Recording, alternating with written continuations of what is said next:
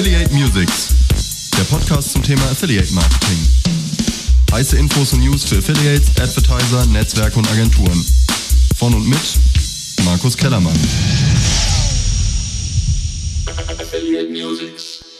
Hallo und herzlich willkommen zur 73. Ausgabe von Affiliate Musics, dem Podcast zum Thema Affiliate Marketing hier auf der Termfrequenz, aber auch bei iTunes, Spotify, Soundcloud und YouTube. Ich freue mich, dass ihr heute wieder dabei seid und will gleich mal zum Anfang sagen, dass ich mich sehr freuen würde, wenn ihr vielleicht dem Podcast mal ein paar Sternebewertungen bei iTunes geben würdet, damit wir bei der Suche nach Affiliate Marketing Podcast auch noch besser gefunden werden.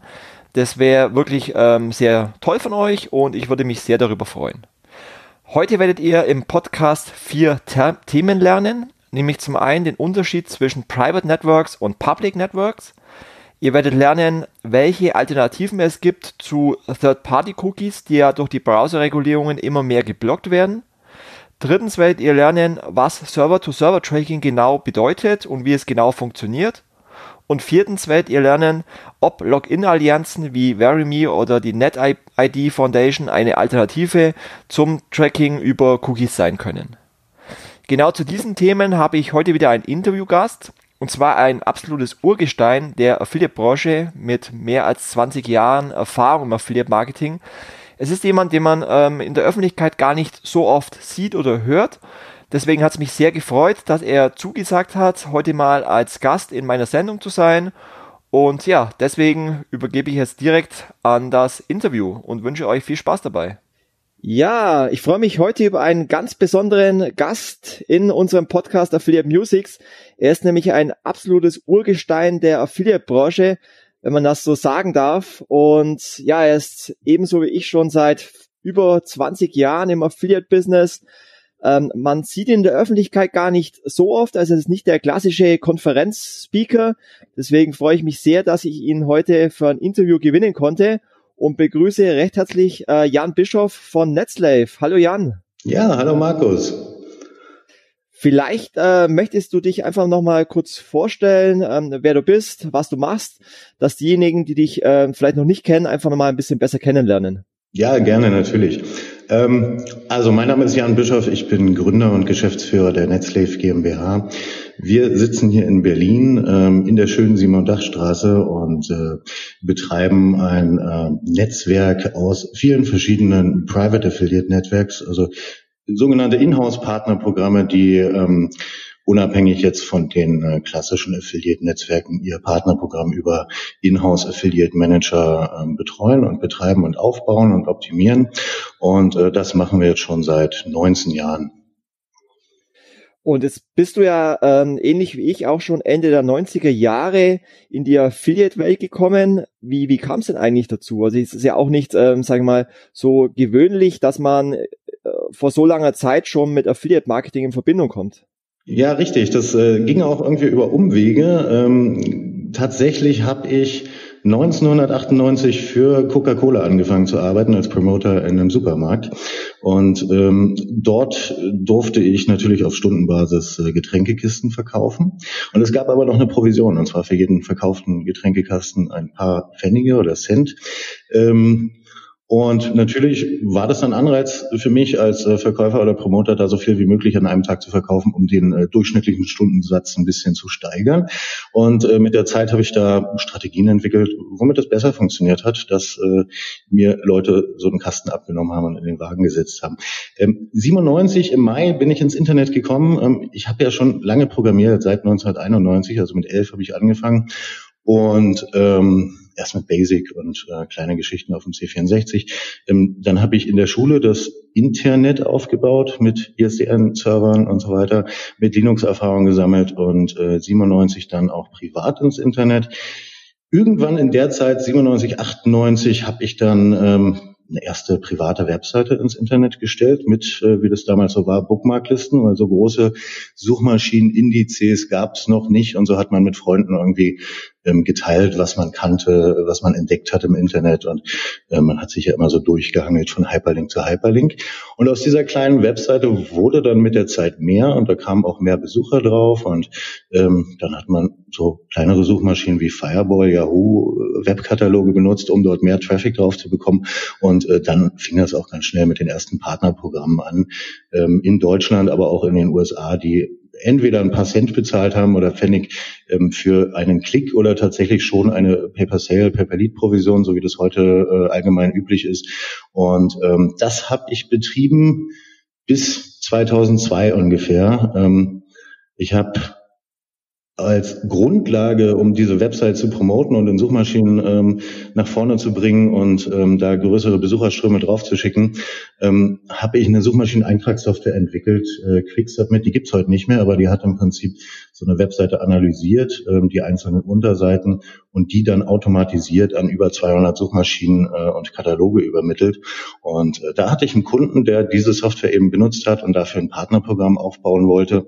Und ähm, in die klassischen Affiliate-Netzwerke kam er entweder nicht rein oder das war ihm zu ähm, unflexibel. Und dann habe ich mal schnell so in zwei Wochen eine Software runtergeschrieben. Das war die Partnerprogramm-Software 1.0, im Prinzip die erste deutschsprachige äh, Software für den Aufbau eines Partnerprogramms. Ähm, und das war der Grundstein ähm, für meinen Wechsel dann ähm, von der Affiliate-Seite auf die Technologie-Seite. Ich habe später auch noch äh, etwas als Affiliate-Manager gearbeitet, aber im Prinzip diese Technologie-Seite komplett, äh, Seite komplett weiter ausgebaut. 2004 dann die Software nochmal komplett neu geschrieben, zwei Monate Entwicklung, ein Monat Dokumentation. Und auf dieser Basis ähm, läuft das Unternehmen heute noch. Und wir haben natürlich über die Jahre äh, mit wachsender Kundenanzahl wahnsinnig viel dazu entwickelt, die Usability äh, optimiert, zuletzt drei Jahre daran gearbeitet, dass jeder Knopf irgendwie an der richtigen Stelle sitzt, dass also die Klickpfade innerhalb der Softwarelösung äh, schnell sind und unsere ähm, Affiliate Manager da ein wirklich kurzes Tool zur Hand haben, um ihre äh, Vertriebspartnerschaften zu verwalten. Das ist ganz witzig, weil wir tatsächlich äh, eine sehr ähnliche äh, Historie haben. Also auch ich äh, kam 98 ins Online-Marketing und es gibt immer diese zwei Typen von Online-Marketern. Es gibt eher so die, die Marketing-Leute und eher so die Techies. Und ähm, du bist auch eher so der Techie, das heißt, äh, kommst eher aus der Programmierung. Bei mir war es damals, damals ähnlich. Habe damals auch mit HTML-Programmierung äh, und JavaScript äh, begonnen, eigene Webseiten aufzubauen und die dann eben auch bei Fireball, Alta Vista ähm, platziert und dann die ersten PPC-Suchmaschinen GoTo waren, die damals noch äh, Traffic generiert. Das heißt, du warst ursprünglich eigentlich dann auch äh, erstmal ein Affiliate. Das ist richtig, genau, ja. Und gab es da bestimmte Themen, die du damals beworben hast? Also bei mir waren es zum Beispiel in der Zeit, also Anfang, äh, Ende der 90er, Anfang der 2000er, so Download-Portale, ähm, Hausaufgaben und solche Themen, Küchenrezepte und sowas. Wie war das bei dir damals? Also ich ähm, hatte, ich fing mal an mit einem ganz kleinen Partnerprogramm, das war das Hackers Blackbook. Da ging es im Prinzip nicht um ja, viel genau, mehr ähm, äh, als irgendwie, wie man HTML-Code äh, verändert, sich, sich in irgendwelche Chats da einloggt und äh, da irgendwie an den URL-Parametern ein bisschen rumbastelt. Das war also vom Inhalt sehr dünn, aber die Leute haben das gekauft, weil es irgendwie äh, interessant und spannend war. Und dann war ich so ein bisschen Copycat. Ich habe in den USA eine Webseite gesehen, die einfach nur eine Bannerfarm war. Da waren halt 30, 40 Textlinks drauf und ein paar Banner ringsherum. Und äh, die Leute haben, wenn sie die besucht haben, draufgeklickt. Und äh, das war bei mir die tunew.de. Die habe ich so einfach aufgebaut, das versucht zu kopieren. Ähm, und dann hatte ich zum Schluss da 4.500 Besucher, äh, vier, ja, 4.000 bis 5.000 Besucher am Tag drauf. Und äh, das hat ganz gut funktioniert mit Pay-per-Click. Da äh, war noch nicht mit Pay-per-Sale. Ähm, wurde dann im Laufe der Jahre immer weniger und dann lief halt auch schon die, die andere Software, ähm, die Partnerprogramm-Software und wir haben noch eine für die Prüfung von Bankverbindungen. Ähm, das lief dann halt schon alles, dass ich sagen konnte, okay, ich mache jetzt nur noch die Technologie und ähm, ziehe mich aus dem Publisher-Geschäft zurück, weil es mir dann auch ein bisschen leid war, ständig nachzubasteln, die Links auszutauschen, wenn es irgendwelche Merchants nicht mehr gab oder nicht mehr ausgezahlt haben oder so. Und äh, diesen Shift habe ich ganz gut hinbekommen und äh, bin jetzt im Prinzip, habe ich so eine Basislösung äh, auf deren äh, Technologie ich äh, alles für meine Kunden individuell aufbauen kann. Also wir haben nicht so eine Plattform, sondern ähm, man kann halt alles daran programmieren, was man möchte. Und äh, das macht eigentlich sehr viel Spaß. Und ähm, als, also ich habe alle Seiten kennengelernt, ne? als Publisher angefangen, ähm, dann die Technik entwickelt, ähm, dann war ich auch mal vier Jahre lang Affiliate Manager für die Reiselinie und ähm, jetzt äh, aber in den letzten 15 Jahren eben nur noch ähm, rein Technologieanbieter und ähm, genau, ich arbeite sehr gern für die Manager. Und, und wie kam die Idee, dass du eine eigene Affiliate-Technologie aufbaust? Weil es gab ja schon Affiliate-Netzwerke damals äh, mit Webmasterplan, die dann irgendwann ähm, Affiliate heißen oder Zanox damals. Ähm, wie, wie kam zu der Idee, dass du sagst, du baust dir eine eigene Technologie auf? Ja, das war nicht aus meinem eigenen Antrieb heraus. Das kam tatsächlich als Kundenwunsch an mich ran und ich dachte, ja, okay, Affiliate ist gut. Ich benutze es ja. Ich war ja der Publisher. Ähm, hatte auch sehr viel mit dem Gründer da, dem Dominik Madeleine zu tun, ähm, weil ich irgendwie einer der ersten Affiliates da bei Affiliate mit drin war. Aber ähm, es war halt alles ein bisschen schwerfällig und nicht so ähm, intuitiv benutzbar. Und ähm, von der Technik her dachte ich, ich könnte vielleicht auch ein Affiliate-Netzwerk entwickeln. Mir waren aber äh, die Dimensionen zu hoch, um ein Netzwerk seinerzeit aufzubauen. Heißt die, die Verknüpfung zwischen 1000 Affiliates und, äh, weiß ich nicht, 2000 Partnerprogrammen und dann die Kreuztabellen daraus in der Datenbank. Wusste ich, okay, da entsteht irgendwie ein Konstrukt mit mehreren Gigabyte Datenbanken. Und ähm, ich hatte gerade erst angefangen, mit SQL-Datenbanken zu arbeiten, vorher alles mit Textdatenbanken gemacht und deswegen habe ich gesagt, okay, ich mache das nicht als Netzwerk, sondern ich baue das äh, für ein eigenes internes Partnerprogramm. Habe dann jahrelang für die Touristikbörse gearbeitet, das ist äh, Travianet in Deggendorf und da haben wir sehr viel äh, Individuelles entwickelt. Ähm, da konnten die Affiliates auf die Telefonlisten Kommentare zugreifen. Da hatte jeder Affiliate eine eigene Telefonnummer, wo äh, sich dann die Mitarbeiter des Unternehmens im Namen der Affiliate-Webseite gemeldet haben also was wie äh, reiseguru.de Guten Tag. Und eigentlich war das aber der Merchant, der dort äh, seine Kunden ähm, oder die Kunden der Affiliates bearbeitet hat. Und das war technologisch sehr gut. Die hatten so 18 Affiliate Manager und da kam halt richtig viel Dampf äh, in Richtung Programmierung. Das heißt, äh, die haben zum Beispiel selbst Webseiten für alle Affiliates erstellt und tausenden Designs und haben die auch per FTP für die Affiliates hochgeladen, sodass die eigentlich gar nichts mehr zu tun hatten, ähm, sondern nur die Webseite be bewerben mussten. Und äh, das ist ja immer das Schöne, wenn der Affiliate Content bereitgestellt bekommt ähm, und äh, möglichst auch Design und eine White Label Page oder sowas und äh, sich dann komplett um die Traffic-Generierung kümmern kann. Und äh, das fand ich sehr schön, vor allen Dingen eben auch aufgrund der Größe mit den 18 Inhouse-Affiliate-Managern. Und das habe ich später nur noch einmal erlebt bei Zalando. Ähm, das war von der Größe her genauso ein gleiches Team und äh, alles Inhouse und äh, in solchen Dimensionen macht es natürlich Spaß zu arbeiten, aber ähm, ich habe nicht nur solche Kunden, also bei uns sind auch ganz kleine Partnerprogramme bis eben zu DAX-Konzernen. Und äh, das gibt überall unterschiedliche Anforderungen. Jeder hat so sein eigenes äh, Profil, wie er mit Publishern, Affiliates arbeitet oder eben auch mit äh, klassischen Netzwerken. Und das Zusammenspiel aus diesen ganzen Methoden, teilweise eben auch Tracking von ähm, SEO-Traffic, von SEM-Traffic, von Facebook-Traffic und so, das geht ja alles mit unserem Tool ähm, über, über eine, also über eine Plattform kannst du quasi alle Kanäle tracken. Ähm, das macht dann Spaß, wenn das alles irgendwie irgendwie ineinander greift und man dort auch merkt, äh, da wird Zeit, Energie reingesteckt, ein wirklich gutes Tool zu machen und nachhaltiges Online-Marketing aufzubauen. Mhm. Äh, ist dann deine Strategie, dich eher zu positionieren als große Private Network Technologie oder sagst du dann eher, äh, du möchtest als individuelle Software dich platzieren, um damit Unternehmen individuelle Lösungen anzubieten? Ich weiß nicht, ob man das so unterscheiden kann. Wir sind tatsächlich beides. Also wir haben eine Basistechnologie, ähm, aktuell so 300 Kunden und 330 unterschiedliche Partnerprogramme laufen darauf. Ähm, und diese Basistechnologie ist im Prinzip ähm, wie ein Login-Bereich mit zwei Seiten. Also man hat halt die Publisher-Seite und die Administrationsseite und äh, aus dieser Basistechnologie kann man eigentlich alles bauen, ob das ein Kundenbindungsprogramm ist, ob das ein, äh, ein, ein MLM-Programm ist, äh, Partner werben Partner oder Kunden werben Kunden oder ein Bonuspunkteprogramm. Ähm, ein, ein Tippgeberportal bauen wir gerade für einen Kunden auf. Ähm, das ist alles, äh, wenn man erstmal so eine, so eine Standardlösung hat, in der quasi Statistiken, Tracking, ähm, Schnittstellen, ähm, Auszahlungen, alles enthalten ist, dann kann man damit relativ viel machen, was ähm, ähm, auf der einen Seite Vertriebspartner hat oder Leute, die einem Traffic und, und Neukunden bringen wollen oder auch nur Tipps, äh, Kontakte zum Beispiel. Und auf der anderen Seite immer jemand, der das abarbeitet. Im Moment sind wir zum Beispiel daran, ähm, noch eine CRM Lösung dazu zu entwickeln, jetzt nicht um Kunden äh, nachzuverfolgen, sondern um Vertriebspartner, Affiliates äh, nachzuverfolgen. Und wenn man die akquiriert, muss man sich halt auch darum kümmern, dass äh, man sie immer wieder anspricht und ähm, da am Ball bleibt. Und äh, das fällt bei den meisten Programmen äh, relativ häufig unter den Tisch, weil eben die Zeit nicht dafür da ist, weil wenig automatisiert ist, man irgendwie Sales-Abgleich macht.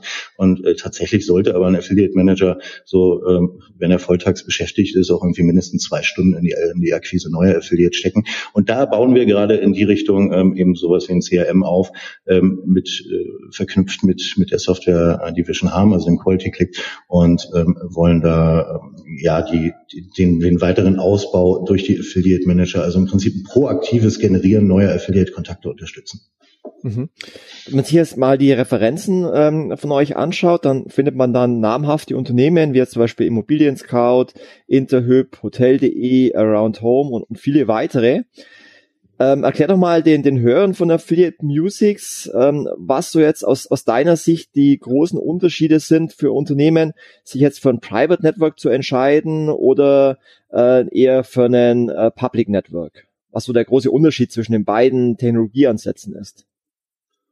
Ähm, also den Technologieansatz, ähm, ja, ich muss mal versuchen, das ein bisschen zu, zu umschreiben. Also man hat, wenn man in einem Affiliate-Netzwerk startet, ähm, die Möglichkeit, auf einen Publisher-Pool von äh, von 3000 je nach Netzwerk bis zu 500.000 Affiliates zuzugreifen, beziehungsweise die sehen das eigene Programm, äh, was nicht unbedingt heißt, dass die sich dann auch registrieren und da aktiv werden. Aber zumindestens ist das äh, für kleinere und größere Partnerprogramme, die ganz neu mit Affiliate Marketing starten, erstmal ein sehr starker Anreiz, in so ein öffentliches Netzwerk zu gehen.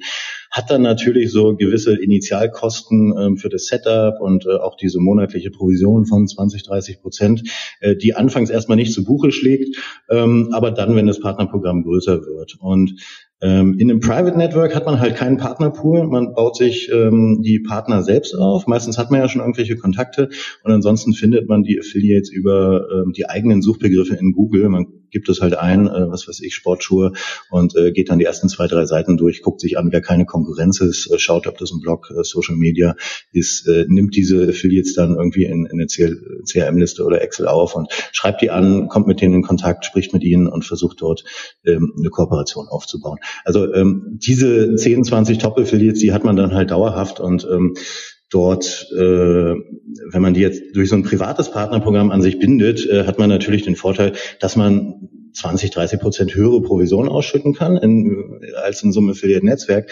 Und ähm, dadurch gibt es eine viel höhere Kundenbindung. Man hat auch, also Affiliate-Bindung, man hat auch einen höheren, eine höhere Kontaktrate zu den Affiliates. Ich kenne Affiliate-Manager, die schicken halt Postkarten zum Geburtstag, selbst irgendwie zum Hochzeitstag und kenne auch den Geburtstag von der Ehefrau. Und das sind halt so persönliche Beziehungen. Ähm, Affiliate-Marketing ist äh, ja People-Business, man trifft sich so auf den Veranstaltungen, telefoniert relativ häufig miteinander. Und das ist gerade wichtig äh, bei Vertriebspartnern. Und ähm, wenn man diese 20, 30 Top-Publisher, die irgendwie 80 Prozent des Umsatzes ja machen, an der Hand hat, äh, die braucht man heutzutage ja nicht mehr über ein Affiliate-Netzwerk gewinnen. Ähm, sondern auch da gewinnt man die irgendwie nur durch den persönlichen Kontakt. Man hat zwar da gleich eine Möglichkeit, die anzuschreiben oder so, aber äh, die Arbeit, äh, dem das ganze Modell schmackhaft zu machen, individuelle Provisionsvereinbarungen und so, das ist, glaube ich, in einem Private Network nicht anders als in einem öffentlichen Netzwerk. Und äh, ich weiß auch nicht, ob die Netzwerke einem jetzt da so viel Arbeit bei abnehmen. Die restlichen 3000 Affiliates, die man da vielleicht innerhalb der ersten 14 Tage gewinnen kann, machen vielleicht 10, 20 Prozent vom Umsatz aus langfristig. Und wenn so ein Programm halt steigt, ähm, sich weiterentwickelt, dann hat man irgendwann als kleiner Shop 5000 Euro Provision im Monat, hat dann entsprechenden Umsatz, 50.000 oder so.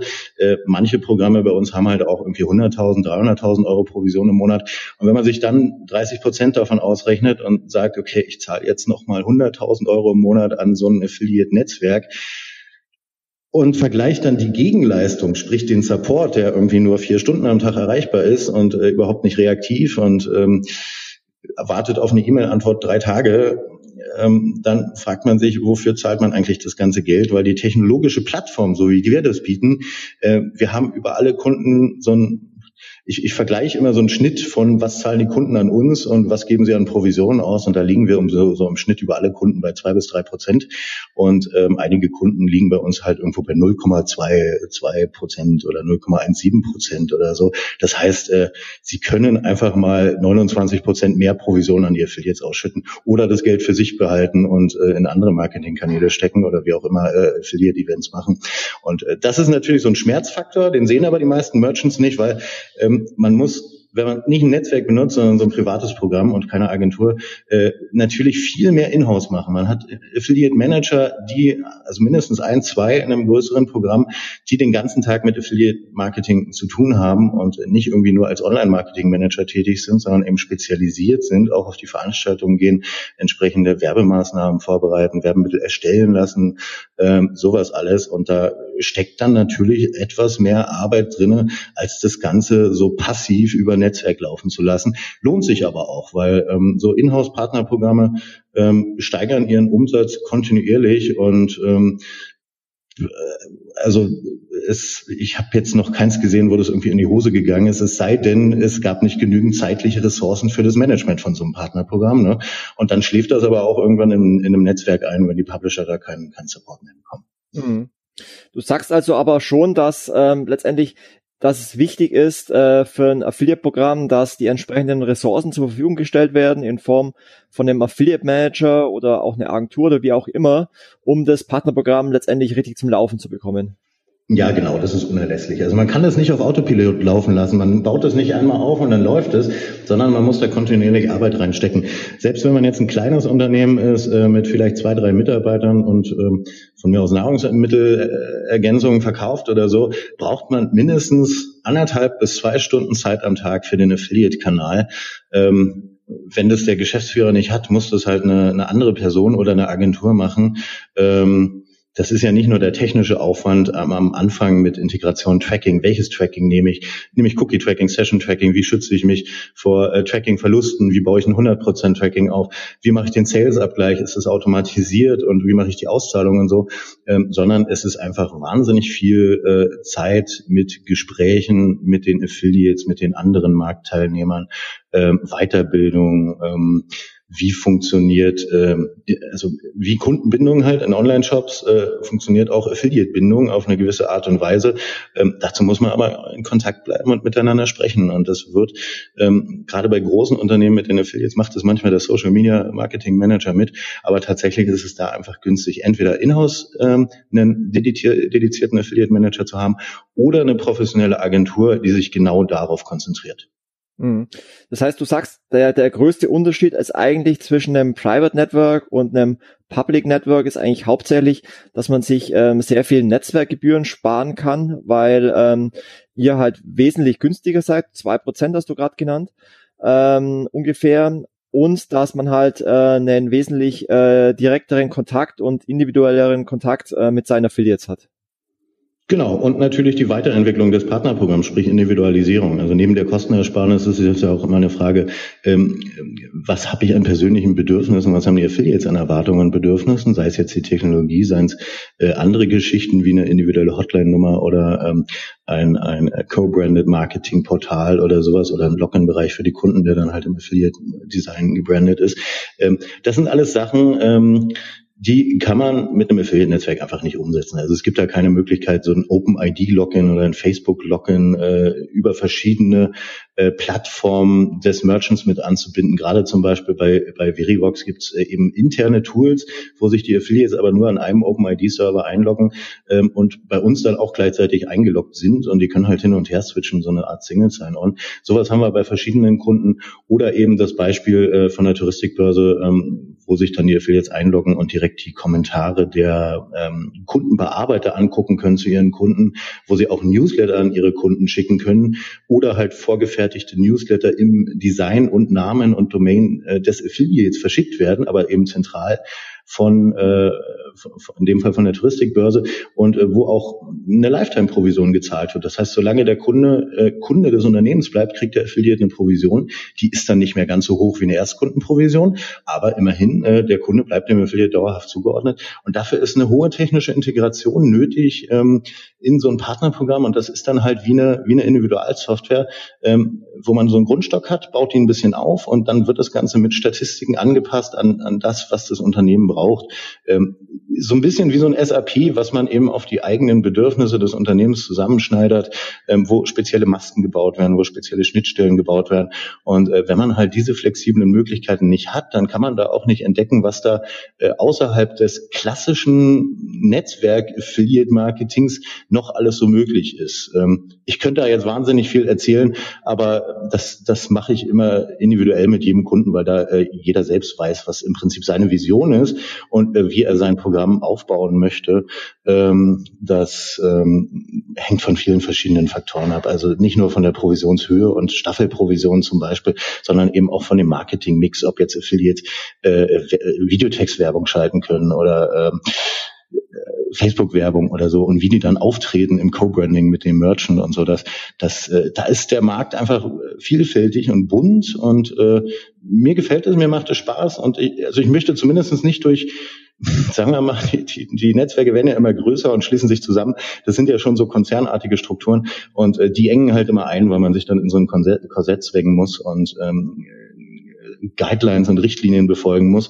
Und äh, wenn man so seine eigene Technologie hat, äh, wie unsere Merchants, dann äh, ist das alles ein bisschen offener, schneller und äh, dann kann man da auch ähm, programmieren lassen. Also wir haben zum Beispiel Vereinbarungen, dass da irgendwie ein paar Arbeitsstunden im Monat Programmierstunden drin sind und dann ist das nicht mehr ein Problem mit Freigabe und dürfen wir das machen und da brauche ich noch einen Button äh, und das muss genehmigt werden von der Geschäftsführung, sondern wir können einfach, oder sagen wir nicht wir, sondern der Affiliate Manager sagt einfach, ich brauche das, könnt ihr das? Wir sagen ja, wir machen das, dann ist es am nächsten Tag umgesetzt ähm, und äh, dann kann er damit arbeiten und hat irgendwie zehn Minuten Zeit am Tag gespart. Mhm.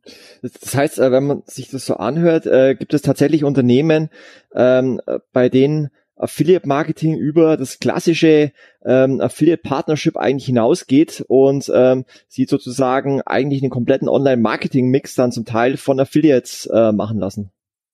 Das ist richtig. Das ist auch mein ursprünglicher Ansatz, weil ich ähm, in den Unternehmen und mit den Affiliates immer gesehen habe, dass eigentlich so, also zumindest bei kleineren Unternehmen ja Social und Online, SEO, SEM, dass das alles also zu viel ist für ein Unternehmen. Also setzt man da entweder externe Dienstleister oder Agenturen ein. Und der schönere Weg ist aber, man äh, setzt komplett auf Affiliate-Marketing und lässt den Affiliates freie Hand. Weil diese Affiliates, das sind halt Profis in ihrem Gebiet. Ne? Es gibt Content-Marketing-Affiliates, es gibt die Facebook-Publisher, es gibt die Traffic-Broker, es gibt die äh, Instagram-Blogger, es gibt die Influencer, es gibt die Leute, die sich mit Videotextwerbung gut auskennen, äh, es gibt die Leute, die sich mit äh, Zeitungsanzeigen gut auskennen und die wissen genau, wie sie die Leute triggern müssen, damit da ein Lead oder ein Kontakt zustande kommt. Und äh, selbst SEO und SEM kann man über Affiliate abbilden, wenn man das möchte als Unternehmen. Und der große Vorteil von Affiliate Marketing, also ich, Affiliate ist ja jetzt nichts Neues irgendwie, das Wort ist neu irgendwie in den 2000ern, aber ansonsten sind das ganz normale Vertriebspartner und die gab es schon immer. Also man hat irgendwie eine Provision bezahlt, wenn einem jemand einen Kunde vermittelt hat, offline schon seit Tausenden von Jahren. Und ähm, da kann man relativ viel mitmachen, auch mit Gutscheinen zum Beispiel, ähm, die Kunden an sich binden. Und äh, diese Vertriebspartner haben halt mehr Kontakte als man selbst, und zwar in der speziell in der Nische, in der man sich selbst gar nicht auskennt. Und wenn man halt ähm, so jemanden hat, der über Videotext ähm, von mir aus ähm, ähm, Leads für Kredite reinholt. Das läuft erstaunlicherweise immer noch gut, ja, würde man nicht denken. Aber ähm, dann hat man da einen Partner, der irgendwie 100 Leads am Tag bringen kann. Und ähm, mein großer Vorteil, Ansatzpunkt von diesem äh, Provisionsmodell, wie ich das halt auch bei Coca-Cola gelernt habe, ist, ähm, man rechnet einfach die Verkaufsprovision in den Verkaufsproduktpreis äh, ein. Das heißt also, ich habe irgendwie ein Produkt, das verkaufe ich normalerweise für 100 Euro, jetzt gebe ich 20 Prozent Provision an die Vertriebspartner, ähm, Kleidung wie 5 Prozent oder sowas oder Elektronik 2. Aber ich, ich schlage dann einfach diese Provision oben auf den Verkaufspreis drauf, ist ein bisschen teurer, aber das mache ich ja mit allen anderen Marketingkanälen, SEM, SEO genauso. Ähm, und dann gibt es halt, wenn man diesen Ansatz verfolgt, es gibt plötzlich keine Budgets mehr. Weil ähm, der, äh, das, was ich abverkaufe, das kostet mich nichts, weil diese Provision reinberechnet ist und ich kann so viel abverkaufen, wie ich möchte über den Kanal und muss mich nicht irgendwie beschränken auf, ja, aber der Chef hat gesagt, ich darf nur 20.000 äh, Euro im Monat in SEM stecken. Ähm, natürlich gibt's immer noch diese Budgetdenke, gerade in großen Unternehmen, aber in, in mittelständischen ähm, denkt man halt einfach in, äh, wie viel Umsatz mache ich, wie viel Provision zahle ich da im Durchschnitt. Das ist ja auch nicht gleich, nicht jeder Affiliate kriegt die maximale Provision, sondern es ergibt sich da so ein Durchschnittssatz. Ähm, also sind das dann irgendwie zwischen 10 und 20 Prozent von mir aus und der Mittelwert ist dann 14,7. Und dann kann man halt sagen, okay, Produkt ist 14,7 Prozent teurer. Ähm, das ist das, was ich oben drauf schlage, ähm, zahle ich als Provision aus und äh, dann kann ich so viel verkaufen, wie ich will und muss eigentlich äh, nicht aufs Budget gucken, sondern äh, kann mich darum kümmern, dass ich die Ware richtig versendet kriege oder die Dienstleistung äh, vernünftig ausbaue oder so. Und ähm, ja, wenn man dieses Budgetdenken da einmal überwunden hat, dann macht der Affiliate-Marketing-Kanal einfach wahnsinnig viel Spaß. Mhm. Jetzt äh, sag mal, es, es gibt ja nicht nur ähm, euch, es gibt ja auch noch andere Private Network äh, Technologien, um mal ein paar zu nennen: Easy Marketing, Ingenious Technologies, äh, Lead Alliance, Partnerize, Mechanism, noch ein paar andere. Ähm, wie, wie kann man die denn unterscheiden, beziehungsweise wo seht äh, ihr denn jetzt eure USPs äh, von NetSlave im Vergleich zu, zu anderen Private Network Technologien? Ähm, ja, in also, wenn, wenn, du als Advertiser, wenn es ein Advertiser sagt, momentan ist ja eh sehr viel Bewegung in der Branche, viele überlegen sich gerade, mache ich die Migration von, von Affiliate zu Avian mit. Ähm, es gibt gerade einen großen äh, Umbruch in der Affiliate-Branche. Äh, viele setzen sich mit auseinander, äh, gibt es Alternativen und kommen dann auch auf Private Network Technologien. Ähm, wie würdest du jetzt einem Advertiser erzählen, warum er gerade zu euch kommen sollte? Grundsätzlich ja, es gibt viele Technologien in Deutschland, ungefähr 15 bis 20 Anbieter, ähm, die, die etwas größer, zumindest in der, nach Au in der Außenwirkung erscheinen. Ähm, international gibt es, glaube ich, eher so 100, 200, die Private Networks machen ähm, und auch schon relativ lange. Da wäre jetzt Post Affiliate Pro zum Beispiel zu erwähnen als Software, die man sich auf dem eigenen Server installieren kann, äh, wie ich auch angefangen habe. Ähm, bei uns ist es so, also wir sind einfach in Deutschland die ersten gewesen mit so einer Lösung auf dem Markt. Die gab es als Installationssoftware für den eigenen Server, äh, was gewisse Vor- und Nachteile hat, natürlich kostengünstiger, aber dafür muss man Infrastruktur, Backup und sowas alles vorhalten und äh, sich darum kümmern, dass das Ding auch nicht ausfällt, wenn jetzt mal ein Affiliate Fernsehwerbung schaltet und da plötzlich eine Million drüber läuft. Ähm, wir sind sehr lange am Markt, was jetzt kein Argument an sich ist, aber wir sind sehr erfahren. Dadurch, dass wir ähm, viele hunderte Partnerprogramme ähm, betreuen und betreut haben, ähm, haben wir quasi schon ziemlich viel gesehen, was es so an Sonderwünschen gibt. Und natürlich haben wir alle Standardfälle, äh, auch Standardausfälle irgendwie schon mal erlebt. Ähm, nicht kritisch, aber äh, wir äh, haben, wir sind dann immer so, dass wir vorbeugen, damit sowas, wenn das passiert, dann nicht nochmal passiert. Ähm, unsere Software ist jetzt, äh, also diese Version, die ich aktuell benutze, die ist im Kern so äh, 15 Jahre alt. Dieser Kern ist äh, von mir persönlich entwickelt worden. Also ich kenne da tatsächlich noch jede Stellschraube und alles, was da hinzugekommen ist, ist dann von meinen Programmierern ähm, entwickelt worden. Bei uns ist es so, dass hier nur Programmierer arbeiten. Wir sind ähm, eigentlich alles Techniker und wenn man hier anruft, hat man immer einen Programmierer ähm, direkt am Ohr und nicht irgendwie einen Supporter oder so ähm, und äh, durchschnittlich mit mit elf Jahren äh, Betriebszugehörigkeit, also die wissen schon, was sie tun. Ähm, wir sind so, dass wir so zwischen 7 und 17 Uhr erreichbar sind. Ähm, E-Mail-Antwort meistens innerhalb 20, 30 Minuten. Also nicht unbedingt eine Lösung des Problems, aber zumindestens äh, schicken wir dann schon mal äh, etwas raus. Äh, entweder, dass wir uns drum kümmern oder ähm, meistens so, ja, wird bis heute Abend oder bis morgen umgesetzt und das äh, aus, außer Freitags, da arbeiten wir tatsächlich nicht live an dem System.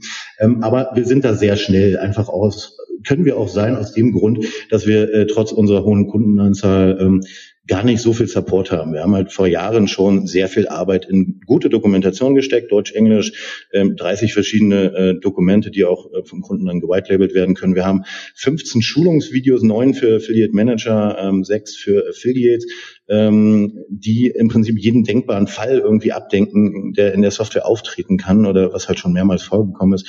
Für die Auszahlung, Buchhaltung gibt es spezielle Dokumente.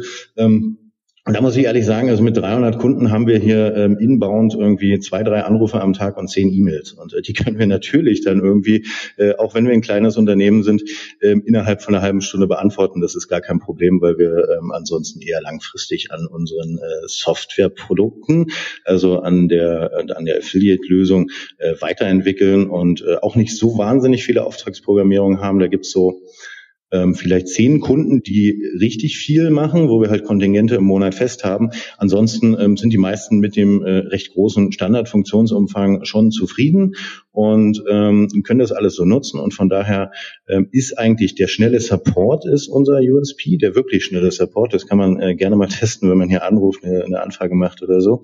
Ähm, immer gute Erreichbarkeit, halt immer ein Profi am Telefon, der sich mit der Software hundertprozentig auskennt. Wir machen kein Marketing, blabla. Ich habe weder Marketing noch Vertrieb in der Firma bisher.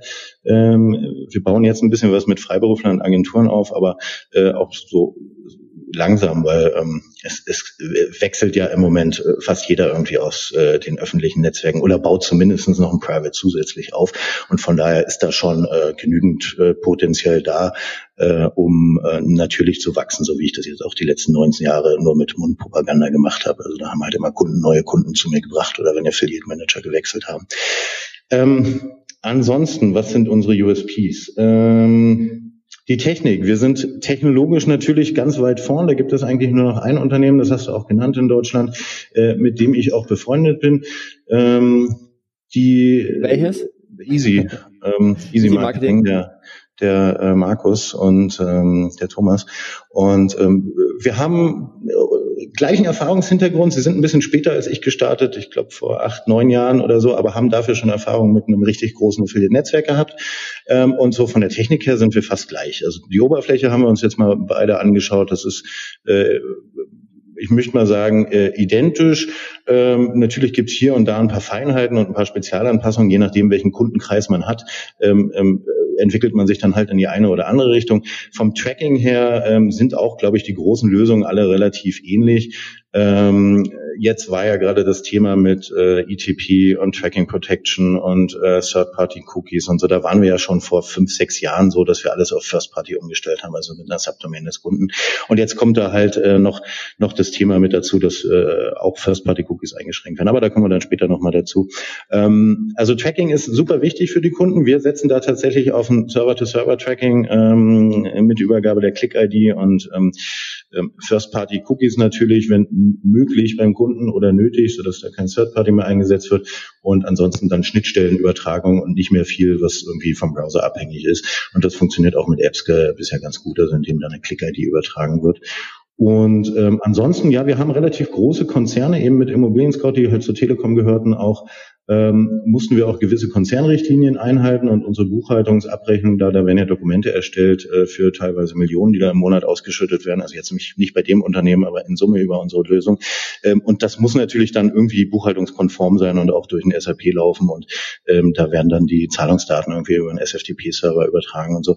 Von daher gibt's da immer spannende Geschichten. Ein Kunde von uns ist auch ähm, also die Mutterfirma an der amerikanischen Börse gelistet und ähm, dort müssen wir dann, ich weiß gar nicht, was das für Regularien Szenarien alles sind, aber da darf nicht ein Affiliate Manager eine Provision ändern, ohne dass es von einem anderen freigegeben wird. Und ähm, gibt schon recht komplizierte Sachen. Also wenn sich ein Kunde für, für uns entscheidet äh, und äh, auch ein großer Konzern ist, wir sind jetzt nicht unbedingt die teuersten am Markt, äh, auch nicht die günstigsten, ähm, aber wir sind ähm, sag ich mal, wir sind fair, behandeln unsere Kunden fair, sind äh, eigentlich Partner äh, sowohl von den Affiliates, die Wünsche haben, als auch von den Merchants und äh, Affiliate Managern, die Wünsche haben und äh, versuchen da immer möglichst ähm, technisch saubere Lösungen zu schaffen, also nicht quick and dirty, sondern das schon so umzusetzen, dass das auch nachhaltig ist. Mhm. Ähm, das war übrigens auch ein Grund, warum ich mich zum Beispiel bei ähm, unserem Server-Hosting auch für einen, auch ebenfalls von den mittelgroßen Hoster entschieden habe, war eben das Thema Support, dass ich da auch relativ schnell ähm, Feedback bekomme, wenn mal mit dem Server was nicht funktioniert oder wenn ich irgendwie äh, eine neue Datenbank benötige oder irgendwie eine individuelle Lösung. Ähm, ich glaube, das ist ein, ein, guter Punkt, dass wenn man halt äh, schnellen Support benötigt, äh, benötigt und halt eine schnelle Lösungsfindung, dass dann halt oftmals ähm, ja kleinere oder mittelgroße Anbieter halt wesentlich flexibler sind als vielleicht ein großer Konzern von den Strukturen her. Ähm, aber ein Punkt hast du auch gesagt, ähm, die technische Expertise. Ähm, da kommen wir nämlich auch gleich zum nächsten Thema. Ähm, also ich sehe tatsächlich äh, den, den Markus von Easy Marketing und, und dich ähm, als die, die zwei Personen, die sich mit dem ganzen Thema äh, Cookie-Regulierungen ähm, am besten auskennen, vor allem in der Tiefe. Ähm, ich verfolge da ein bisschen immer was, was ihr da äh, drüber äh, schreibt, was, was du im Blog darüber schreibst, was du auf Facebook schreibst. Und äh, es gibt tatsächlich gar nicht so viele ähm, Experten in dem Bereich, die wirklich in der Tiefe sich mit der Materie so auskennen, ähm, dass es auch nicht techy versteht und vor allem auch Lösungen haben, wie man bestimmte Themen ähm, ja lösen kann. Und ähm, ich möchte deswegen mal auf ein Thema eingehen, was ja die Branche momentan sehr umtreibt. Es gab ja letztes Jahr die, äh, die DSGVO, da gab es ja schon viele Änderungen. Dann gibt es ja immer wieder die ähm, Diskussionen, wie geht's weiter mit der E-Privacy-Verordnung. Ähm, und dementsprechend haben sich äh, meines Erachtens viele Browser auch schon mal in diese Richtung Datenschutz bewegt und es gibt ja immer mehr Browserregulierungen. Also du hast gerade schon mal angesprochen, Safari hat ja ähm, mit ITP 2.2 äh, mittlerweile eine Regulierung von Third-Party als auch von First-Party-Cookies eingeführt. Dann hat äh, Mozilla Firefox hat ja auch äh, bereits angekündigt, bei Neuinstallationen der Browser Third-Parties ähm, zu blocken. Die nennen das Ganze Engaged äh, Tracking Protection, also ETP. Auch Google Chrome hat ja vor kurzem angekündigt, dass sie eine Tracking Protection einbauen, mit dem sie ähm, Third-Party-Cookies einschränken wollen. Ähm, das heißt, das ganze Thema Tracking, was ja im Affiliate-Marketing enorm wichtig äh, ist, wird immer schwieriger. Es betrifft es zwar nicht nur die Affiliate-Branche, sondern letztendlich ja das komplette Online-Marketing und auch äh, Web-Analyse im Allgemeinen. Man sieht übrigens zum Beispiel auch, dass zum Beispiel nach der Ankündigung von äh, Google mit dem äh, Bloggen der Third-Party-Cookies der Aktienkurs von Criteo als einer der größten Retargeting-Anbieter massiv eingebrochen ist. Ähm, also man sieht, dass da sehr viel Bewegung ähm, drin ist, was das Thema, ganz, ganze Thema Cookie-Tracking anbelangt. Ähm, vielleicht kannst du es nochmal als absoluter Experte in dem Bereich äh, mal allen Nicht-Techies mal kurz erklären, was es eigentlich mit dieser ganzen Regulierungsthema und diesen Veränderungen der, der Cookies äh, auf sich hat, warum, warum das passiert, was da gerade passiert. Vielleicht bringst du da ein bisschen mehr äh, Licht ins Dunkle. Ja, ich versuche es. Ich bin jetzt natürlich kein Politikexperte und für, für, äh, für Browser kann ich auch nicht sprechen, aber ähm, es ist so, dass natürlich wir oder ich privat und persönlich schon immer gesagt habe, wer nicht getrackt werden möchte, der äh, soll auch nicht getrackt werden und wird von mir auch nicht getrackt, auch nicht durch Fingerprint. Und ähm, wir haben im Prinzip auf Cookies gesetzt, jahrelang. Ähm, seit 1997 gibt es diese Technologie und die wird es auch noch in Zukunft geben, aber sie wird halt jetzt ein bisschen eingedämpft und eingeschränkt und das ist auch gut so, ähm, weil nicht jeder ähm, muss über alle Seiten im Internet irgendwie äh, verfolgbar sein und verfügbar sein. Was aber funktionieren muss, ist ein vernünftiges Tracking ähm, der Aktivitäten der Vertriebspartner beziehungsweise der Besucher, äh, die der Vertriebspartner über seine Kanäle zum Merchant schickt und dann natürlich auch die Konvertierung der Kauf. Ähm, was jetzt gerade passiert ist, dass äh, diese Marktmacht ähm, von, von Google, von Apple ein bisschen eingeschränkt wird, beziehungsweise bedroht ist natürlich durch äh, E-Privacy. DSGVO hat ja auch noch ein Stück, Stück weit dazu beigetragen. Und äh, dass die jetzt quasi proaktiv vorangehen und bevor irgendwie da rechtliche Regularien kommen, ähm, die ja schon alle in der Mache sind, und wir kennen ja unsere Politiker, die schießen halt immer ein bisschen äh, übers Ziel hinaus und äh, setzen erstmal Maximalforderungen auf irgendwelche Papiere, ähm, wovon dann ein Teil verwirklicht wird, aber das ist halt äh, für alle Marktteilnehmer und vor allen Dingen für uns Technologieanbieter ein bisschen nervig, weil wir müssen da an jeder Stelle nacharbeiten, vor allen Dingen, wenn irgendwie alle drei Wochen eine neue Änderung und wieder ein kleines Detail angepasst wird oder so. Ähm, es geht eigentlich darum, dass äh, sowas wie Google Analytics ja einen Besucher verfolgen kann über verschiedene Webseiten hinweg, ähm, so wie das mit der Browser History auslesen früher war, ähm, dass man sehen konnte, auf welchen Webseiten war der Besucher denn jetzt vorher noch. Ähm, das kann halt Google mit dem Analytics und das können auch äh, andere Tracking Tools und das macht es halt gerade dann irgendwie äh, unspannend, wenn man neben seinem seriösen Browserverlauf vielleicht auch noch irgendwelche anderen Seiten äh, Special Interest oder so aufruft und das wird dann alles in einen Topf geworfen geworfen und macht überhaupt keinen Sinn, dass das alles irgendwie trackbar ist und auf, auf gewissen Servern liegt und dann zusammengewürfelt wird und daraus irgendwie ein Benutzerprofil ge geworfen wird. Ähm, das ist halt auch das Problem mit äh, Customer Journey und, und Remarketing, Retargeting, dass ähm, vermutlich, also ich vermute, dass das in Zukunft äh, nicht nur an Bedeutung verliert, sondern eben auch technisch einfach erschwert wird, ähm, einen Besucher über mehrere Seiten hinweg zu verfolgen. Es gibt theoretisch Möglichkeiten, ähm, Cookies über Domain-Grenzen zu scheren. Also äh, jetzt nehmen wir mal einfach den gesetzten Fall, Third-Party-Cookies fallen komplett weg, was jetzt nicht so unwahrscheinlich ist. Ähm, das heißt also, ich kann keinen Cookie mehr setzen äh, mit einem JavaScript, das von äh, Google Analytics geladen wird oder von Facebook, äh, was dann die gleiche Cookie-ID auf Website A hat äh, wie auf Website B. Und damit fällt dann einfach ähm, die, die Verfolgung des Besuchers, also zumindest die Identifizierung des Besuchers über den Cookie weg. Man kann noch über Fingerprint arbeiten oder über die IP-Adresse, aber das ist alles unscharf. Und wir wollen natürlich äh, möglichst äh, Details und Exaktheit im Tracking und im Marketing. Und ähm, das hat ähm, dazu geführt, äh, dummerweise, dass wir uns Gedanken darüber gemacht haben, also nicht nur ich, sondern auch die gesamte Branche, wie können wir denn noch besser tracken ohne Cookies? Das heißt, wir entwickeln jetzt gerade Technologien, die eigentlich das äh, wieder ermöglichen, was, äh, was verboten werden soll ähm, beziehungsweise was erschwert werden soll. Und die Browser gehen da halt proaktiv voran und sagen, wir, ähm, wir stoppen jetzt Third-Party-Cookies, weil dann ist das ähm, nicht mehr auf unserer Seite. Also wir erlauben das quasi nicht mehr, dass seitenübergreifend getrackt wird. Wer jetzt noch seitenübergreifend tracken will, der muss sich dann halt was selbst basteln oder irgendwie eine Technologie entwickeln. Und äh, das, was da jetzt gerade entwickelt wird, das passiert halt im Verborgenen. Das wird nicht mehr öffentlich kommuniziert und ähm, ist von daher ähm, eigentlich noch schlechter zu regulieren als äh, das, was vorher mit den Cookies war, wo jeder die Kontrolle darüber hatte, wie er die Cookies löscht. Was jetzt technisch passiert, ähm, ist, ich versuche es mal einfach zu erklären, so, dass ähm, natürlich auf First-Party-Cookies umgeschalten wird. Das heißt, äh, wir haben sowieso immer irgendwie eine, eine Subdomain des Kunden. Ähm, das wäre jetzt sowas wie partner.jochenschweizer.de und dann kann ich natürlich auf jochenschweizer.de Cookies setzen, obwohl der äh, Besucher sich gerade durch Partner. klickt. Ähm, die kann dann auch Jochen Schweizer auslesen auf der Hauptdomain und die kann ich auslesen und die können auch alle anderen Subdomains auslesen. Das ist so, ähm, Subdomain-Tracking ist immer noch First Party, aber wird vermutlich auch irgendwann ein bisschen eingeschränkt werden.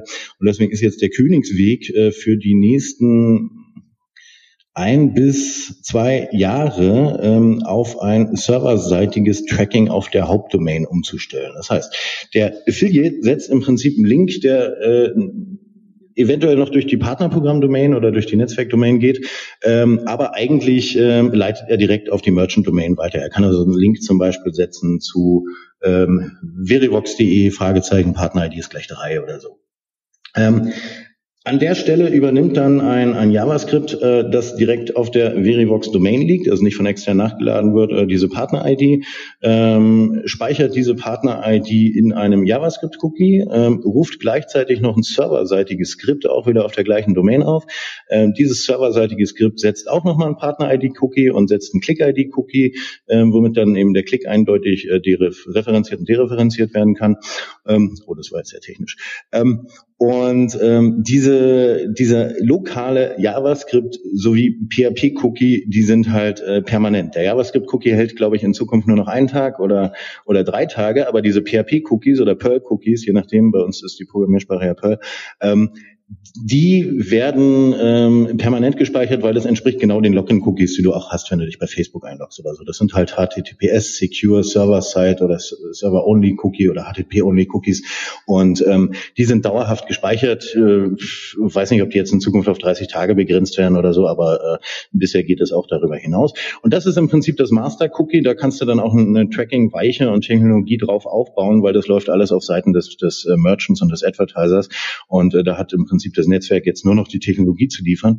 Und in dem nächsten Step äh, DSGVO, E-Privacy, ähm, werde ich dann dazu tendieren, auch die Server-Log-Files äh, auf dem Server des Merchants zu speichern. Sprich also dieses PHP oder Perl-Skript nimmt den Klick entgegen, ähm, holt sich die Werbemittel-ID, setzt eine Cookie-ID, sorgt dafür, dass das JavaScript-Cookie wieder neu geschrieben wird, wenn es gelöscht wurde, eben aus dem Server-Cookie heraus ähm, und schreibt den Klick auch lokal in ein Log-File, ähm, schreibt dann auch den Sale lokal in ein Log-File äh, auf dem Server des Merchants und äh, überträgt diese diese Daten dann in regelmäßigen Abständen, stündlich oder von mir aus alle 24 Stunden an unseren Server. Äh, wir verarbeiten diese Klicks und die Sales, äh, bauen dann die Statistiken für die Affiliates auf. Aber der Merchant ist nicht mehr auf die Verfügbarkeit des, äh, des, des Private Network Tracking Servers an, angewiesen, was, also wir sind ausgelegt so auf 15 Milliarden Tracking Impressions im Monat oder Klicks. Ähm, und das, das reicht dicke aus, aber ähm, sollte bei uns mal was ausfallen, würde halt mit dieser Umleitung durch, durch das Tracking-System äh, irgendwie der Traffic wegfallen. Ja. Ähm, wir haben 99,97 Prozent Verfügbarkeit, aber ich will eigentlich nicht als technischer Anbieter, dass der Kunde weniger Umsatz hat, wenn mal, bei mir mal ein Server ausfällt. Äh, deswegen alles lokal speichern beim Merchant, sowohl die Klicks als auch die Sales. Er überträgt es einmal täglich an uns und wenn da was schief läuft, kann er das halt nochmal übertragen, aber er hat die Datenhoheit. Das heißt, alles liegt beim Advertiser, beim Merchant. Er kann sich selbst Statistiken bauen, er kann es in sein Data Warehouse reinladen und wir sind im Prinzip ähm, dann nicht mehr unbedingt der Tracking-Dienstleister. Wir stellen also die Skripte zur Verfügung, aber wir machen nicht mehr ähm, die, die technische Anbindung, weil ähm, warum soll das irgendwie doppelt ausgelegt sein? Das reicht ja, wenn ein Server das Tracking macht. Und der, der, der Shop muss sowieso verfügbar sein, egal für welchen Kundenansturm da äh, gerade kommt. Und ähm, dann ist die Datenhoheit eben beim Kunden. Ähm, er hat dann auch eine, eine bessere Nachweismöglichkeit, Speichermöglichkeit. Er kann das dauerhaft speichern, er kann nachverfolgen, analysieren. Ähm, und äh, wir sind dann Reporting- und Provisionssteuerungsplattform und die Affiliates haben bei uns die Möglichkeit, eben über APIs was abzurufen. Die Merchants können die Daten über APIs reinschieben, rausholen. Ähm, und wir konzentrieren uns dann darauf, einfach ein gutes äh, Steuerwerkzeug für den Affiliate Manager zu sein, um seine Affiliate-Partnerschaften ähm, zu verwalten und das ganze Partnerprogramm voranzubringen. So, also ich glaube, das, was du jetzt die letzten fünf Minuten erzählt hast, haben wahrscheinlich äh, nicht mal ein Prozent der Hörer äh, verstanden oder nachvollziehen können. Von dem her möchte ich es gerne noch mal ein bisschen auseinandernehmen. Ähm, also, du sagst, ähm, Third-Party-Cookies werden zukünftig ein Problem sein aufgrund ähm, der Browser-Regulierungen. Ähm, First-Party-Cookies sind momentan über Subdomains noch eine ähm, Alternative, aber ähm, mittelfristig gesehen auch irgendwann schwierig. Und das, was du dann gesagt hast, war ja ähm, eher das serverseitige Tracking. Das heißt, da geht's ja dann schon ähm, in, in dem Bereich ähm, Server-to-Server-Tracking. Ich glaube, das hast du damit gemeint, dass eben ähm, der User, der über den Affiliate kommt, serverseitig gespeichert wird, also lokal gespeichert wird und die Informationen dann vom Advertiser ans Affiliate-Netzwerk übertragen werden. Habe ich das ungefähr ähm, laienmäßig so richtig interpretiert? Das hast du kurz und knapp gut wiedergegeben, Markus. Sehr gut. Ähm, aber jetzt ist natürlich die Problematik, dass ein ähm, KMU oder ich würde auch behaupten, äh, 90 Prozent der größeren Advertiser ähm, jetzt mal drei Fragezeichen ähm, vor dem Gesicht haben und sich jetzt denken, das hört sich äh, innovativ an, aber was muss ich jetzt konkret machen, um sowas umzusetzen? Weil es hat der, hat der natürlich, es sitzt da ein, äh, ein Marketing Manager, der das vielleicht jetzt ähm, theoretisch verstanden hat und der muss jetzt zu seinem Techniker gehen oder zu seiner Technikagentur und er sagt jetzt, äh, du, Affiliate Marketing ist alles anders. Wir brauchen jetzt ein Server-to-Server-Tracking. Und der Techniker sagt, ähm, ja, äh, entweder er hat die Erfahrung und sagt, ja, kein Problem, oder in vielen Fällen sagt er dann, ja, okay, dann ähm, sag mir mal, was ich konkret umsetzen muss. Und dann sagt okay. der Online-Marketing-Leiter, puh, ich gehe mal zum Kellermann und frag den mal. Oder ähm, ich gehe mal zu einem Jan, der kann mich da dementsprechend beraten und hat dann eine Lösung. Also wie äh, würdest du den Unternehmen empfehlen, sich jetzt mit dem Thema konkret auseinanderzusetzen? Genau, also da gibt es zwei Möglichkeiten. Es gibt äh, die Unternehmen, die gerne basteln und wo Programmiererkapazitäten jetzt auch nicht gerade knapp sind. Das sind aber wenige. Und dann gibt es Unternehmen, die brauchen eine äh, Click-and-Install-Lösung und äh, wir machen im Prinzip beides. Also ähm, ähm, man kann das ganz individuell aufbauen und dann eine Server-to-Server-Lösung äh, bauen auf Seiten des Kunden. Das, was wir machen werden, ist aber, so wie wir das eigentlich immer machen, eine Lösung, die in zwei Stunden installierbar ist und äh, mit einer Stunde Testaufwand dann auch bestätigt werden kann vom Entwickler. Das heißt, äh, wir stellen alles zur Verfügung für den Kunden. Ähm, an Software, was er braucht. Und das Einzige, was er einbauen muss, oder also es gibt zwei Sachen. Er muss äh, eine JavaScript-Datei auf seinen Server hochladen. Er muss äh, eine PHP oder Perl-Datei auf seinen Server hochladen und ausführbar machen. Ähm, und er muss einen Datenordner bereitstellen und eventuell noch einen Cronjob oder sowas. Ähm, das ist innerhalb von ja, 20, 30, 40, 50 Minuten erledigt vom Techniker. Äh, es wird eine gute Dokumentation dafür geben und äh, dann wird halt dieses JavaScript in den Header oder den Footer von der Webseite eingebunden und das Ganze ist dann irgendwie in zwei Stunden abgeschlossen. Ähm, dann kann man darüber auch tracken und äh, wir stellen dann gelegentlich Updates zur Verfügung von diesem Software-Skript, ähm, was auf, auf dem Kundenserver läuft. Ähm, das wird aber nicht allzu häufig sein, beziehungsweise nur wenn Änderungen irgendwie nötig sind. Und also das ist alles einmal, einmal zwei, drei Stunden Aufwand und dann ist das ganze Ding installiert und läuft. Tracking Pixel ist natürlich schon ähm, da muss ein bisschen was mit Variablen angepasst werden. Also bei den Kunden, die das jetzt schon haben von uns, äh, ist das nicht viel Aufwand. Bei neueren dauert halt so ein Tracking-Pixel dann auch immer eine Stunde oder sowas, ähm, bis das alles richtig ist. Wenn es je nach, je nach Komplexitätsgrad, wenn der Basket-Tracking dazu kommt, ein bisschen höher. Ähm, aber wir haben immer fix und fertige Lösungen. Wir haben immer gute Dokumentation, meistens auch mit einem Schulungsvideo dazu. Ähm, die kleineren Unternehmen kriegen es erstaunlicherweise immer schneller und besser hin als die großen Unternehmen, weil da hat man dann irgendwie Absprachezeiten, dann ist der Entwickler in Urlaub, dann übernimmt es ein anderer. Da wird es ein bisschen komplizierter. Und dann muss man natürlich, wenn man so eine schöne Lösung umsetzt, das ist ja eine, die setzt man für immer um. Ne? Wenn man das einmal drinne hat, dann äh, trackt man damit nicht nur die Affiliates, sondern ähm, also bei uns zumindestens unsere Kunden nutzen unser Tool, um auch äh, SEM, SEO, Facebook und so weiter zu tracken. Und das läuft dann halt über einen, über einen Partner, den man anlegt als Facebook oder als Google AdWords oder so. Ähm, und dann sind da auch die Statistiken sofort drin. Das heißt, da hat man auch eine Tracking-Gleiche gleich automatisch mit drin und kann ähm, Pixel von, von Publishern oder von, von Facebook oder so nachladen. Und äh, das größere Thema dabei ist eigentlich ein Kopfthema, nämlich äh, lasse ich es zu, dass ein fremdes Skript auf meinem Server installiert wird.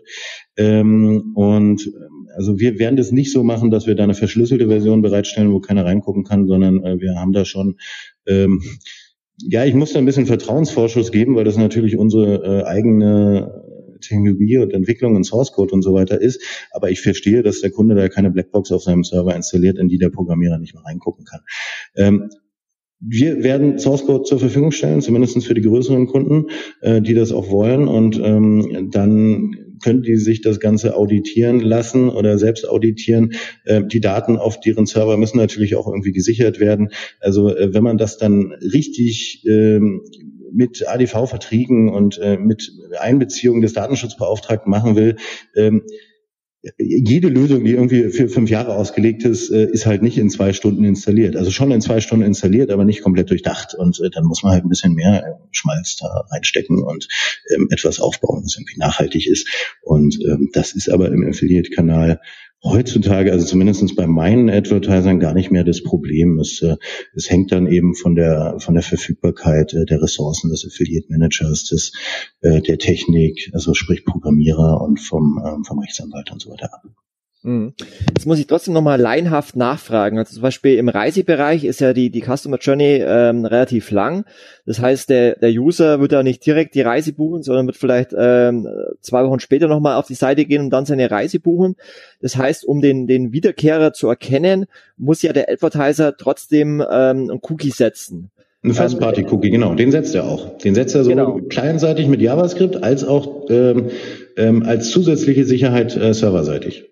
Genau, aber wenn jetzt äh, zur Erkennung der Wiederkehrer äh, zukünftig auch First Parties geblockt werden sollten, wie ist dann die Erkennung der Wiederkehrer möglich? Na, First Parties wird ja nicht geblockt, sondern First Party JavaScript wird geblockt.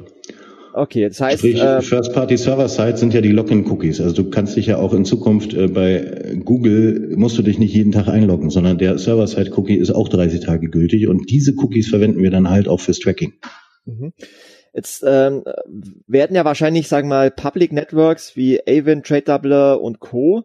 Ähm, zukünftig mit, mit ihrer Art des Trackings ähm, Probleme bekommen, wenn sie nicht auch umstellen auf andere Lösungen. Also Avon bietet ja mittlerweile zum Beispiel einen Master Tag an, der auch sozusagen ähm, First-Party-Cookies setzt, allerdings über einen JavaScript.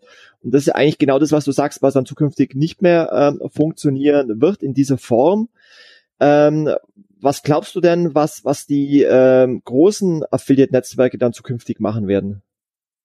Also wenn sie nicht meine Lösung nachbauen, dann müssen deren Kunden immer wieder nacharbeiten. Äh, also jetzt meine Lösung ist natürlich nicht unbedingt, also schon von mir durchdacht, aber keine Ahnung, ob das nicht noch jemand anders macht. Ich glaube, da ist BVDW auch schon eine Runde, die darüber spricht. Ähm, aber ähm, wir werden das relativ schnell zur Verfügung stellen. Und ähm, wenn die Affiliate-Netzwerke halt so Zwischentechnologien bauen und äh, Zwischentechnologien fördern, das ist halt äh, ja, also ich halte das immer für Zeitverschwendung. Ich setze halt lieber irgendwas auf, was die nächsten zehn Jahre funktioniert, als irgendwas, was nur für zwei Jahre funktioniert. Sag, sag, würdest du dann sagen, das sind äh, momentan eher Quick and Dirty Lösungen, um einfach mal ähm, äh, Zeit zu gewinnen? Naja, es sind halt immer noch ähm, Silo-Lösungen. Die Affiliate-Netzwerke halten ihre Kunden gebunden, weil sie eben nicht wollen, dass die Kunden selbst das Tracking auf ihren Servern übernehmen, ähm, sondern äh, abhängig sind davon, dass der Klick durch das Affiliate-Netzwerk kommt. Und wenn das Affiliate-Netzwerk sagt, nö, du kriegst jetzt keine Klicks mehr, ähm, dann kommt halt beim Kunden auch kein Umsatz mehr an. Und ähm, davon muss man sich lösen. Aber natürlich ist so ein Netzwerk irgendwie an der Provision ja hat ein großes Interesse, dass irgendwie der Kunde bei ihm bleibt. Und ähm, das ist uns jetzt im Prinzip als technischer Dienstleister egal, weil ähm, wir wollen den Kunden ja äh, zufriedenstellen und wir wollen, dass er durch durch seine Zufriedenheit bei uns bleibt und nicht dadurch, dass wir äh, ihm, ihm Handschellen angelegt haben. Mhm. Und glaubst du das nicht, dass jetzt so ein Konzern wie, wie Avon mit Axel Springer im Rücken nochmal ähm, ganz andere Möglichkeiten hätte, ähm, User zu erkennen, ähm, sag mal, wie jetzt äh, ein kleineres Netzwerk? Ja, natürlich. Äh, du hast es äh, auch schon mal angesprochen in der Vergangenheit. Es gibt natürlich sowas wie Lock-in-Allianzen, beziehungsweise ähm, ähm, so, so eine Art User Lock-in Sharing, was auch über so, so, eine, so eine Plattform wie Single, Single Sign-On, wie das Facebook macht oder Google macht, äh, möglich ist. Und das ist halt. Das hast du die Überleitung gemacht, die ich eigentlich machen wollte. Perfekt. Also Cross-Device-Tracking. Ne? Cross-Device-Tracking ist natürlich irgendwie kein, kein Zauberbesen.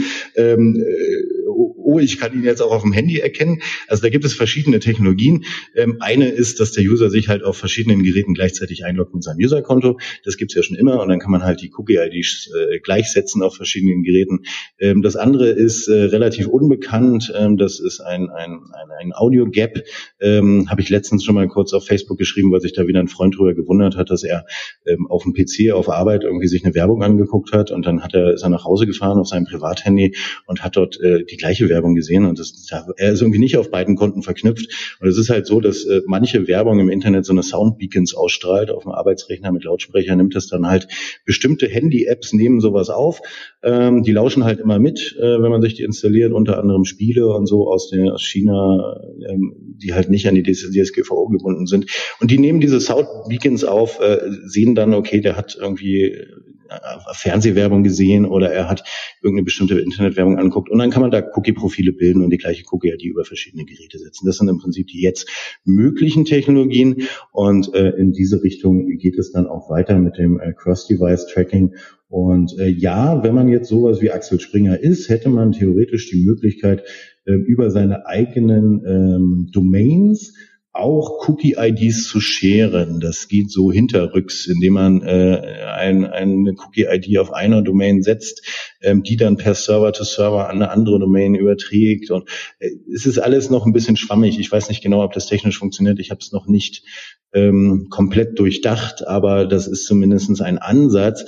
Äh, aber also dann sind diese ganzen, wenn wir das wirklich umsetzen wollen oder wenn die Branche in diese Richtung arbeitet, ähm, dann ist alles, was wir mit E-Privacy und DSGVO für den User, für den Schutz des Users erreicht haben, dass er eben nicht getrackt werden möchte über mehrere Domains, dann ist das in dem Sinne äh, verlorene Arbeit, weil wir erst durch schärfere Regulierung geschafft haben, dass der User jetzt 100% getrackt wird, indem wir bessere Lösungen gebaut haben, äh, durch Druck, weil sie uns die einfachen Lösungen weggenommen haben.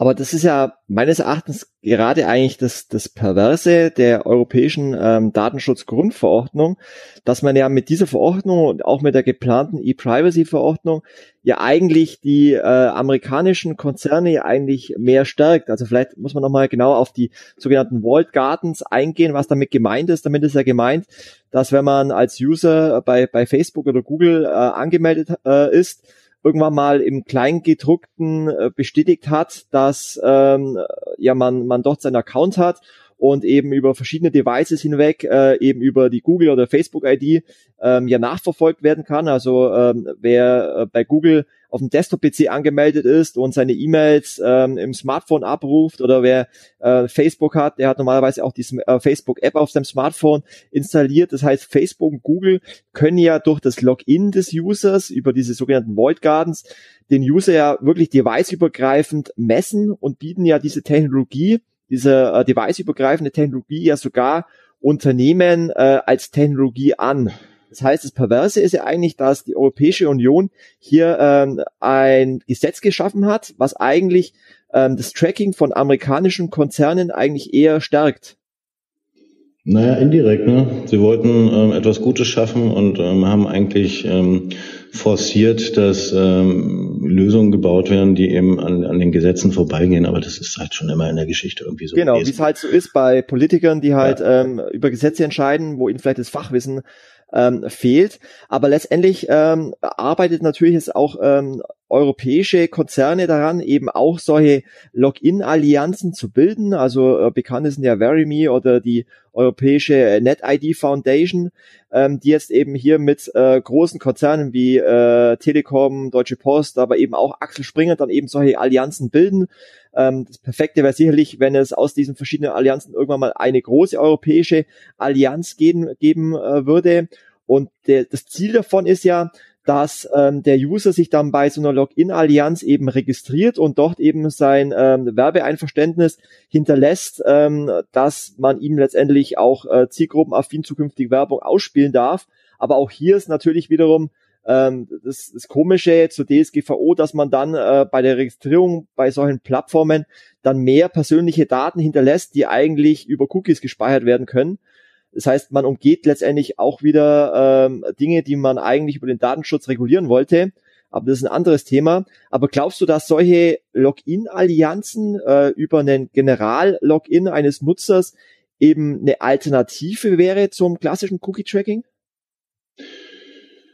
Ich ich verstehe den Ansatz, ähm, daran zu arbeiten, aber ich hoffe, dass die Menschen nicht so dumm sind, dass sie das in großer Breite benutzen werden. Denn wenn ich einen Master-Login habe, ähm, also so wie ich das jetzt zum Beispiel schon benutze, mich über Facebook bei verschiedenen Apps einzuloggen, wo mich das nicht interessiert, ähm, ob meine Daten irgendwie verloren gehen, weil das sind irgendwie Singlebörsen oder sonst was, äh, dann ist mir das egal. Aber wenn ich jetzt eine Login-Allianz habe, wo meine gesamten Online-Konten ähm, in einem äh, Konto verknüpft sind, dann ist halt auch die Gefahr, dass jemand, der Zugriff auf dieses Master-Konto hat, wie ein Passwortmanager, äh, sich in jedes meiner Konten einloggen kann. Ich gebe dazu einfach mal ein Beispiel. Ich habe mir letztens eine Handy-App installiert, um berufliche, private E-Mails separat zu machen. Edison Mail, habe dort mein berufliches äh, Mail-Passwort eingegeben und wunderte mich, warum auf dem Server plötzlich wahnsinnig viel Traffic ist und äh, mein Handydatenvolumen äh, schnell verbraucht ist, mehrere Gigabytes in ein paar Tagen ähm, und habe dann die App gelöscht, weil ich die irgendwie in Verdacht hatte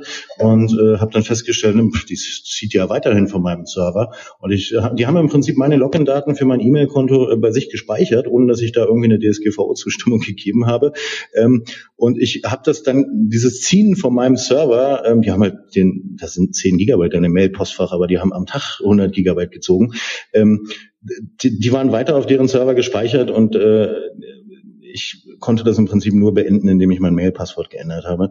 Und äh, so schnell kann das passieren, dass im Prinzip jemand die Kontrolle über ähm, deine komplette Kommunikation hat. Und wenn er einen Mail-Zugriff hat, dann kann er natürlich auch ähm, ähm, Passwort zurücksetzen Funktion einfach benutzen und sich dann überall äh, Zugriff verschaffen. Und äh, das war jetzt nicht ersichtlich, als ich die E-Mail-App installiert habe, dass die das irgendwie lokal auf deren Server noch speichern und äh, verarbeiten. Von daher halte ich jetzt als technisch versierter Benutzer sowas immer für sehr gefährlich.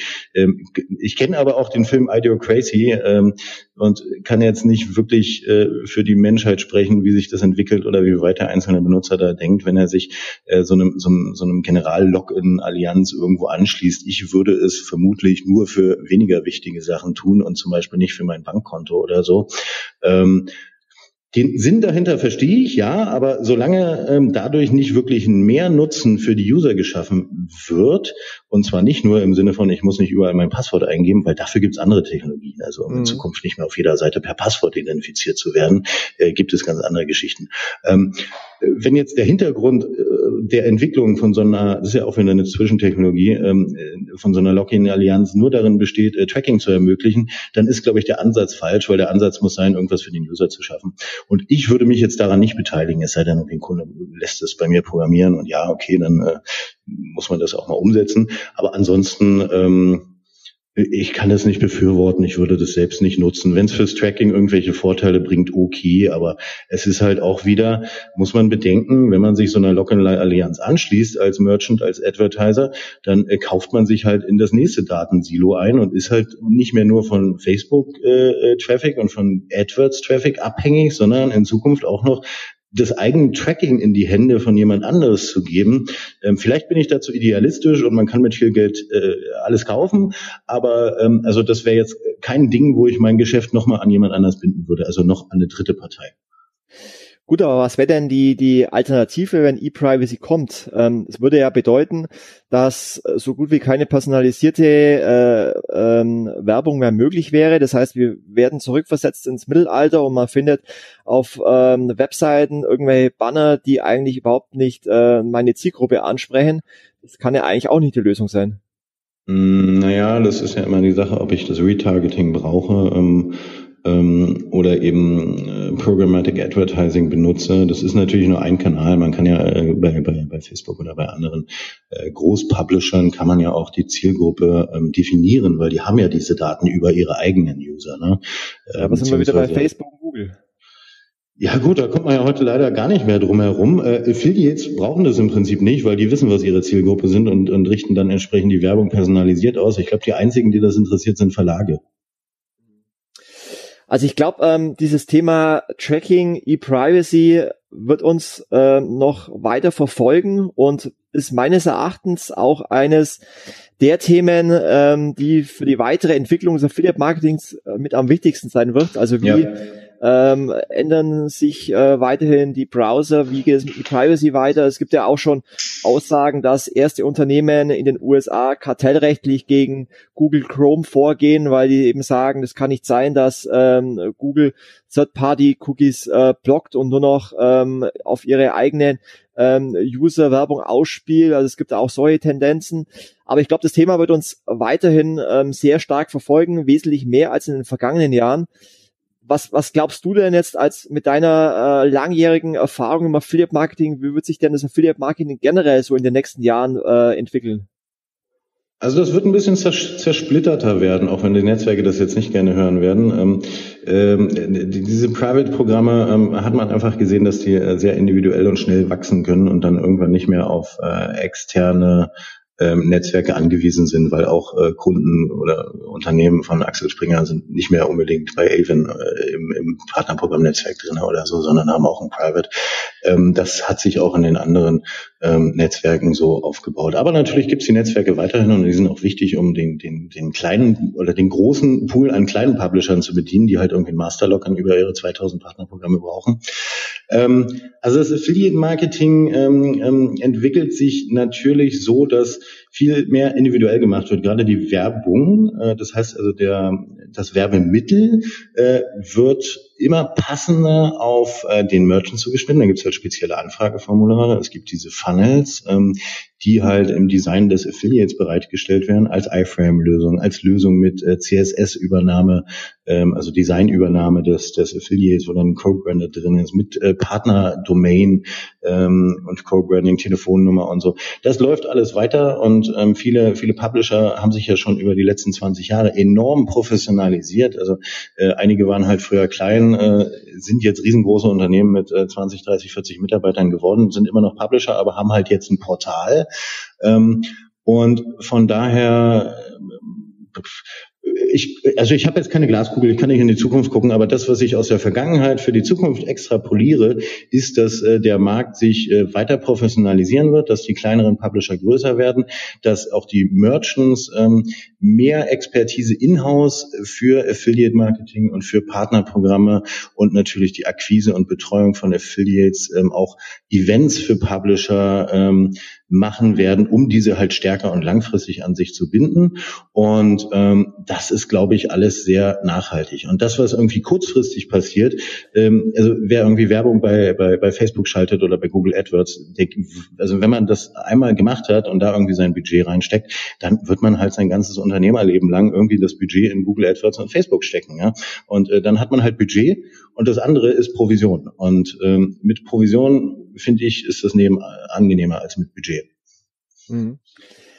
Ja, und es hat mir sehr viel Spaß gemacht, einmal über eine Stunde mit dir ähm, zu plaudern. Ähm, wer dich treffen möchte, du kommst ja auch am 11. November nach München zur Affiliate Conference.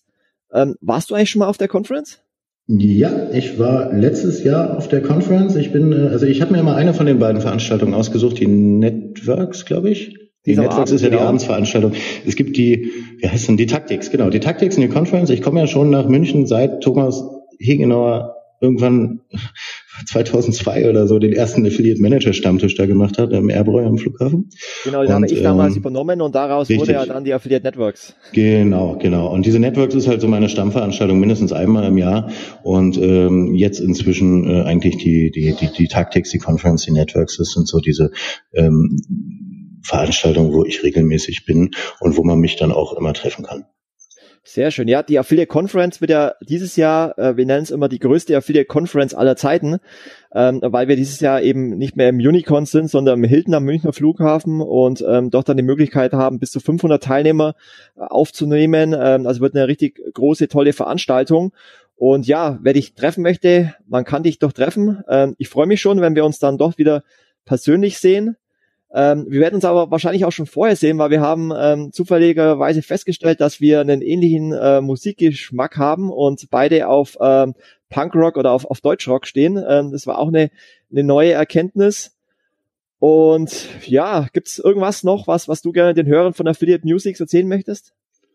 Ähm ich äh, finde das ganze Thema Affiliate Marketing nach wie vor spannend. Also das begleitet mich ja jetzt schon äh, fast 22, 21, 22 Jahre.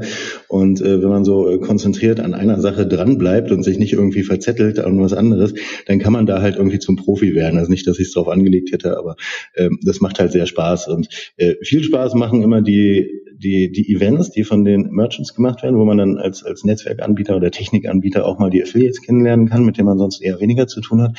Und ansonsten halt immer ähm, der Kontakt mit meinen Affiliate-Managern und Managerinnen, ähm, die sehr viele tolle Ideen haben, die wir dann gemeinsam umsetzen, um äh, so ein Partnerprogramm weiterzuentwickeln. Und ähm, ich freue mich eigentlich nur auf die nächsten Jahre. Ich weiß noch nicht, wie viel es jetzt werden, aber nächstes Jahr wird meine Firma im Mai dann äh, 20 Jahre alt. Und im Prinzip nehme ich mir jetzt mal Zeit, äh, bis dahin zu schauen, ähm, was ich dann die nächsten 20 Jahre anfangen werde. Ähm, aber ich werde der Affiliate-Branche auf jeden Fall äh, treu bleiben. Das, äh, ja, ich denke, das, das äh, ist genau mein Weg. Ich glaube, das war ein schönes Schlusswort. Ich glaube, das war auch eines der längsten Interviews, was wir bisher auf Affiliate Musics hatten, mit äh, einer Stunde 13 Minuten. Ähm, Jan, ich danke dir recht herzlich für deine äh, wertvolle Zeit, wünsche dir weiterhin alles Gute und ja, wünsche dir noch eine schöne Woche. Sehr schön, Markus. Wünsche ich dir auch und ich freue mich, dich dann hier in der Waldbühne in Berlin zu sehen. Alles Gute. Mach's gut. Bis Ciao. dann. Ciao.